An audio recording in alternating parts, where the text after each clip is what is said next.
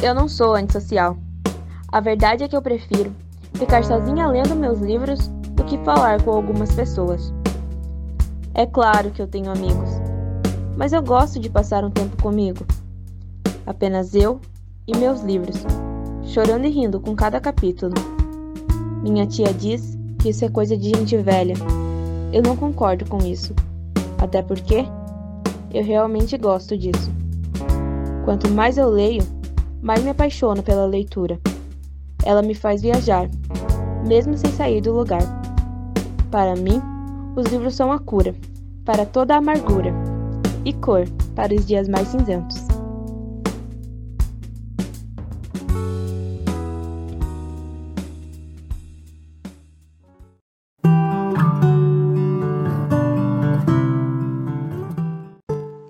Bom dia, boa tarde, boa noite. Você está ligado na rádio, a rádio da Escola Rendorf. Você acaba de ouvir mais uma performance poética.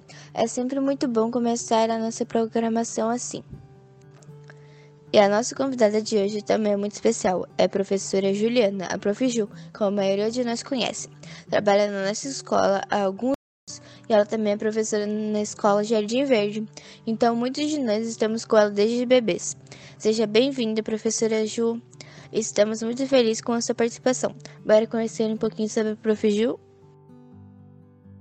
Oi, prof. Oi. Uh, por que você escolheu ser professora? Ai, deixa eu ver então.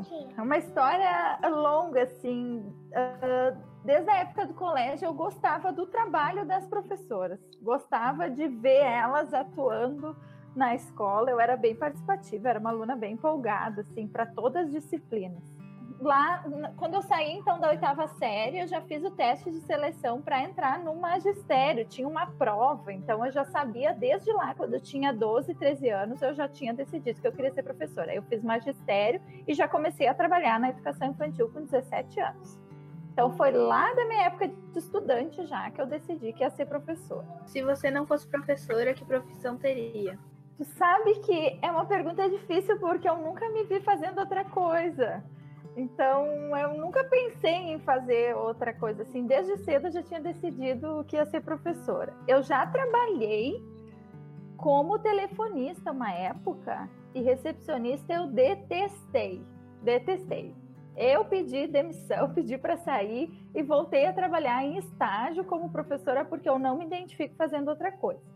Eu tenho ainda uma ideia futuramente, talvez, em fazer uma faculdade de psicologia, mas não para atuar como psicóloga, sim só para estudar e conhecer um pouco dessa parte também do cérebro, assim como funciona o pensamento das pessoas e uh, essa parte mais uh, ah, da, da personalidade, dos problemas das pessoas, mais para ouvir assim os outros e, entender um pouco essa parte mais para conhecimentos gerais meus, assim, mas não para trabalhar com isso. Que lugar do mundo você gostaria de conhecer? Ah, eu adoro praia.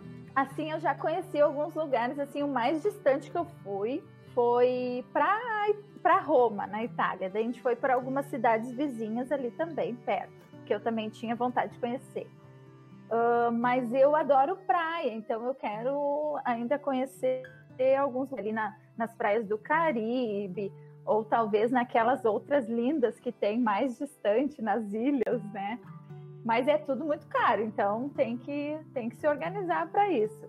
Mas talvez aqui pelo Caribe mais próximo eu consigo ir logo, assim, não muito distante. Então eu gosto muito de praia. E Portugal também quero conhecer. Uh, qual o seu esporte favorito? Ai, é, ai, esporte, eu adoro esporte. Por isso que eu fiz faculdade de educação física também, porque lá na época do colégio, lá quando era criança, já fazia todos os esportes, gente. Eu adoro.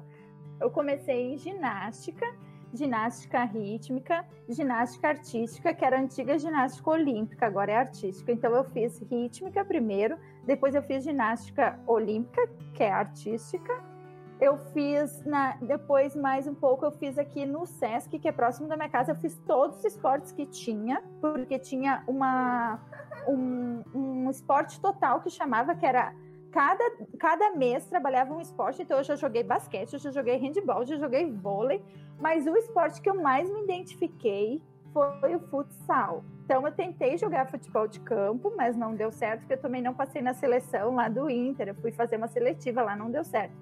Aí eu acabei ficando pelo futsal. Então eu joguei numa escolinha do Inter, Ortiz, que era o Ortiz era um jogador de futsal bem famoso assim na época, e foi o esporte que eu mais gostei. Eu adoro futsal.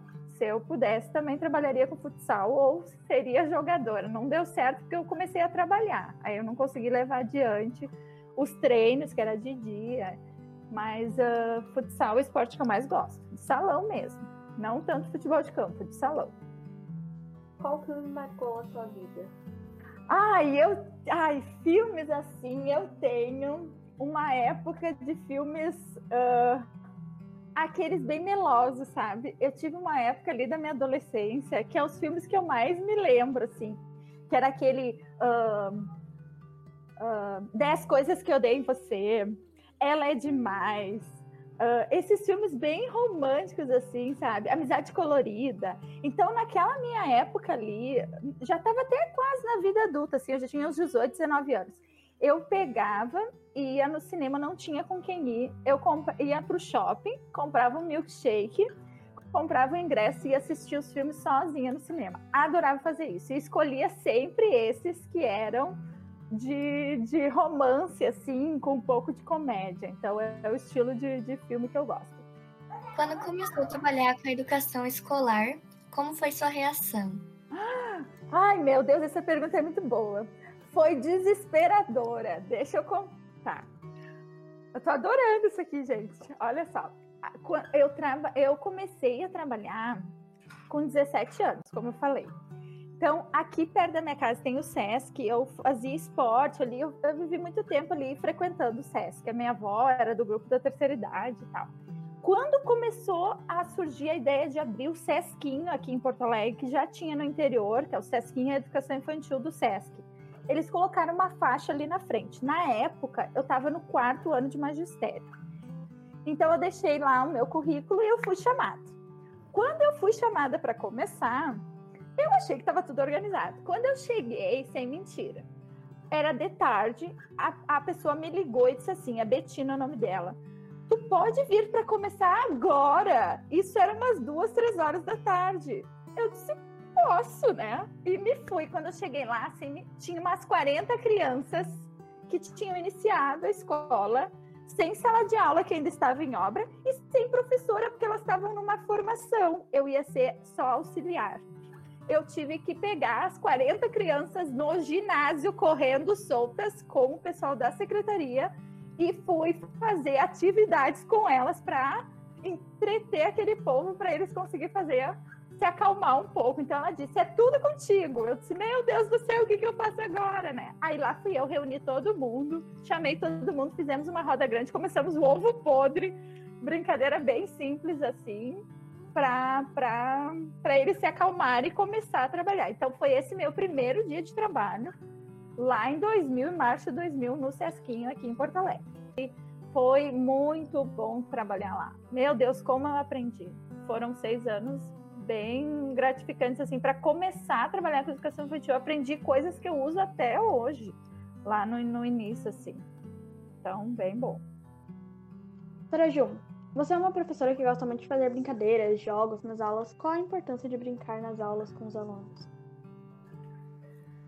Ah, eu acho que através do lazer eles aprendem muita coisa. Então, através das brincadeiras, a gente usa como recurso para desenvolver alguns conteúdos. Então, eu acho que se torna muito mais atrativa e interessante para o aluno uh, trabalhar os conteúdos através do brincar. Eu gosto muito, quando eu entrei ali no Rendorf com fundamental, eu pensei, meu Deus, fundamental, né? Eu, só, sempre tinha trabalhado com educação infantil. Eu disse, gente, agora vou ter que dar só conteúdo e, e vamos parar a parte recreativa, né, da educação infantil, que é tão rico lá com os pequenos.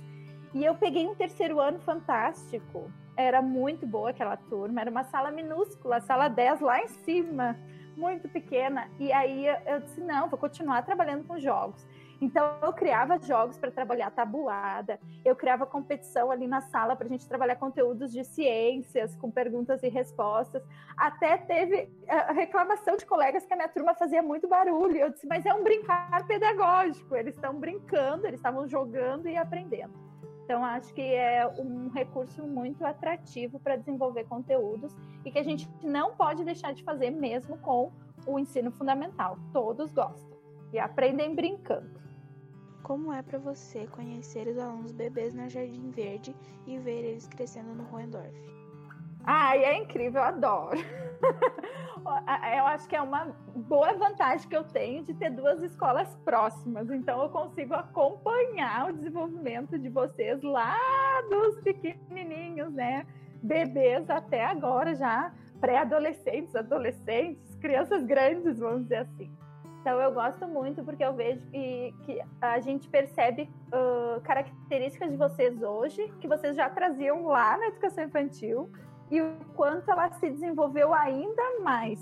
Então essa espontaneidade, só o fato de vocês participar desse projeto já mostra assim quanto foi desenvolvido essa, essa espontaneidade de vocês, essa uh, dar a oportunidade de vocês falarem, expressarem, pensarem, né, perguntarem lá na educação infantil e que hoje a gente consegue perceber vocês maiores praticando isso com grande desenvoltura. Até aproveitando, parabéns assim pelo projeto, eu acho incrível isso de vocês estarem com esse cuidado de ouvir os outros e, ampliar os conhecimentos de vocês para outros também através dessa, desse projeto de vocês. Bem legal. Adoro acompanhar. Que legal esse papo! As aulas da Prof. Ju sempre são muito empolgantes. Empolgantes também são os Jogos Olímpicos. Falta menos de um mês para o início dos Jogos. O Vini está chegando aí para o nosso Minuto Olímpico. Fala, minha gente! Na semana passada a gente falou sobre a sustentabilidade nos Jogos Olímpicos. Continuando o assunto, este ano os alojamentos dos atletas vão contar com camas feitas de papelão. Isso mesmo, Serão 18 mil camas feitas de papelão, gente. Segundo os organizadores, essas camas serão mais resistentes e mais baratas que as camas de madeira. E depois tudo poderá ser reciclado. Muito legal! Eu garanto que a Lili vem aí com uma dica muito legal também. A dica de anime hoje é Demon Slayer. Ele é um dos animes mais assistidos no Japão, que conta sobre um jovem chamado Tanjiro que volta para casa depois de um dia de trabalho e encontra sua família brutalmente assassinada. Além disso, sua irmã mais jovem ainda foi transformada em uma criatura bizarra. Na história, ele precisa lutar muito para vingar a sua família e recuperar a irmã. E, gente, sempre é bom lembrar que cada produção tem uma classificação indicativa que pode ser observada quando você for assistir. E a Alice está chegando aí com uma dica de filme que vai tocar o seu coração. Nesse tempo de distanciamento, a gente sente muita falta dos amigos. Então, a dica de hoje é de um filme sobre uma grande amizade. O Cão e a Raposa conta sobre o encontro de dois inimigos naturais. Dodó é uma raposinha órfã que foi adotada por uma senhora depois de ter a mãe morta por um caçador. Ela conhece Toby, um filhote de cão de caça. Esse filme é daqueles fofos que merecem ser compartilhados e assistidos. E qual artista também merece a nossa atenção, Laura? Nessa semana, a dica é a banda Maneskin. É o tipo de hard rock italiana formada em Roma no ano de 2015. A banda italiana, mas seu nome é uma palavra dinamarquesa, que significa luz do luar. Após ganhar o concurso Festival de Música de São Remo, a banda ficou muito conhecida e conquistou toda a Europa em sua vitória no concurso Eurovision, que é uma disputa entre bandas de diversos países do continente europeu. Na nossa playlist você confere Begin, que é um dos sucessos da banda. Acesse lá. Uma das leituras, galera. Qual é a dica de leitura, Mari? Oi, gente. A dica de leitura dessa semana é Harry Potter, um clássico para crianças, jovens e adultos. É uma série de sete obras escrita pela autora J.K. Rowling que conta a história de um jovem chamado Harry Potter. Ele é um garoto órfão que vive infeliz com seus tios, os Dursley, e descobre aos 11 anos de idade que é um bruxo, ao ser convidado para estudar na escola de magia e bruxaria de Hogwarts. Ele vive diversas aventuras com seus amigos Rony e Hermione. Vale a pena ler sozinho, ler em família, olhar o filme e depois ler, ou ler e depois olhar o filme. O importante é viver a experiência maravilhosa de conhecer essa história cheia de confusões e intrigas. E para encerrar, a Lily tá chegando por aí com a frase motivacional da semana. O primeiro passo não te leva onde você quer ir, mas te tira de onde você está. Persista. Até a próxima, pessoal. Escola Hohendorf, episódio 6. Trilha sonora: Morning After, Josh Woodward. Breadcrumbs, Josh Woodward. Disponível em joshwoodward.com. Locução e redação: Vinícius Martins, Alice Ramos, Leandra Ferreira, Lucas Ramos, Mariana Tramontim, Evelyn Abreu, Ana Clara Giacomelli, Laura Paiva. Orientação: Professora Luciana. Participação especial: Professora Juliana Klein. Essa é uma produção pedagógica sem finalidades lucrativas. São Leopoldo, junho de 2021.